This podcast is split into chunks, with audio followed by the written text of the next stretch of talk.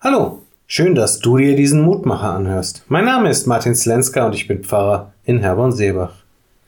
Stimmt es eigentlich, dass man am Ende eines Regenbogens einen Schatz findet?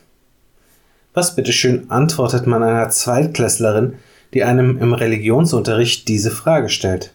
Klar, die Antwort liegt auf der Hand. Nein. Aber stimmt das wirklich? Sicher, wenn ich dort einen Topf mit Gold erwarte, dann werde ich vermutlich schwer enttäuscht werden. Auch wenn ich das eben nur vermuten kann, da ich noch nie am Ende eines Regenbogens war. Denn ich habe schon lange aufgehört danach zu suchen. Denn an den Schatz, der mir wichtig geworden ist, erinnere ich mich schon, wenn ich die leuchtenden Farben am Himmel sehe.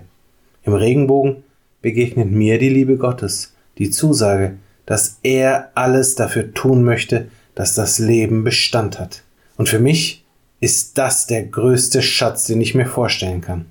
In einer Welt, in der der Tod so gegenwärtig ist, in einem Leben, welches vom Tod begrenzt ist, da finde ich es großartig, mir bewusst zu machen, dass Gott eben nicht auf ein Ende hinarbeitet, nachdem dann alles vorbei ist, sondern dass er vielmehr das Leben möchte. Alles, was er tut, ist darauf ausgerichtet, Leben zu ermöglichen. Bei Gott geht es um das Wachsen, und nicht um das Vertrocknen. Die heutige Losung Der Herr wird dir seinen guten Schatz auftun, den Himmel, dass er deinem Land Regen gebe zur rechten Zeit und dass er segne alle Werke deiner Hände. Fünftes Buch Mose, Kapitel 28, Vers 12. Auf diese Zusage dürfen wir vertrauen. Nicht nur mit Blick auf die Früchte unseres Gartens, sondern für unser ganzes Leben. Gott möchte nicht, dass du oder ich vertrocknen, und er wird es auch niemals zulassen, selbst wenn wir es vielleicht manchmal befürchten. Aber Gott wird uns zur rechten Zeit das geben, was wir brauchen. Ich lade dich ein, mit mir zu beten. Gott, himmlischer Vater, die Sonne brennt vom Himmel, die Hitze dieser Tage ist manchmal unerträglich. Ich bin ausgetrocknet und ermattet und wünsche mir nichts sehnlicher als eine frische Brise, einen kühlen Hauch, einen Regenschauer, der das Leben erträglich macht.